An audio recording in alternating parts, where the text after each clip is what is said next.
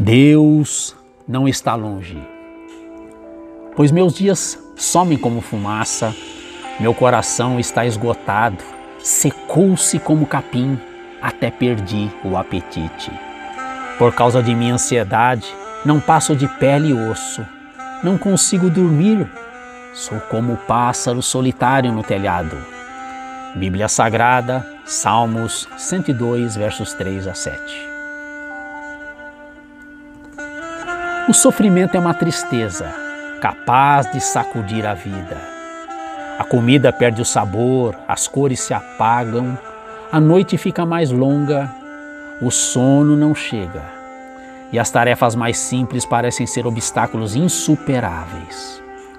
E o pior de tudo, Deus parece estar distante, como se Ele não estivesse com você em meio à sua nova realidade, uma que você nunca imaginaria que seria sua.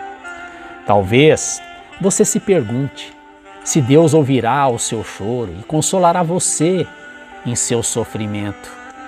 Deus, entretanto, não se distanciou de você ou de seu sofrimento. Pelo contrário, a Bíblia promete que perto está o Senhor de todos os que o invocam. Salmo 145, verso 18.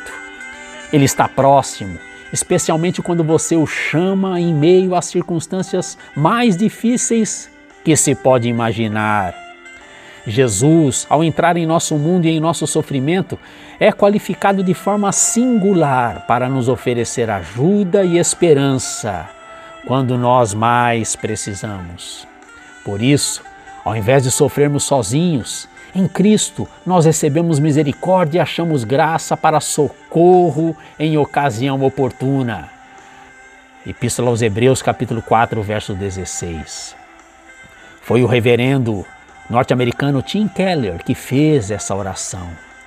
Deus, se o Senhor foi paciente no seu sofrimento por mim naquela cruz, eu devo ser paciente no meu sofrimento por amor ao Senhor. Eu sei que o sofrimento que o Senhor teve por mim o matou, mas o sofrimento que eu estou passando, eu sei que não vou ser destruído por ele. Me mantenha bem seguro junto a ti, apesar de todo intenso sofrimento.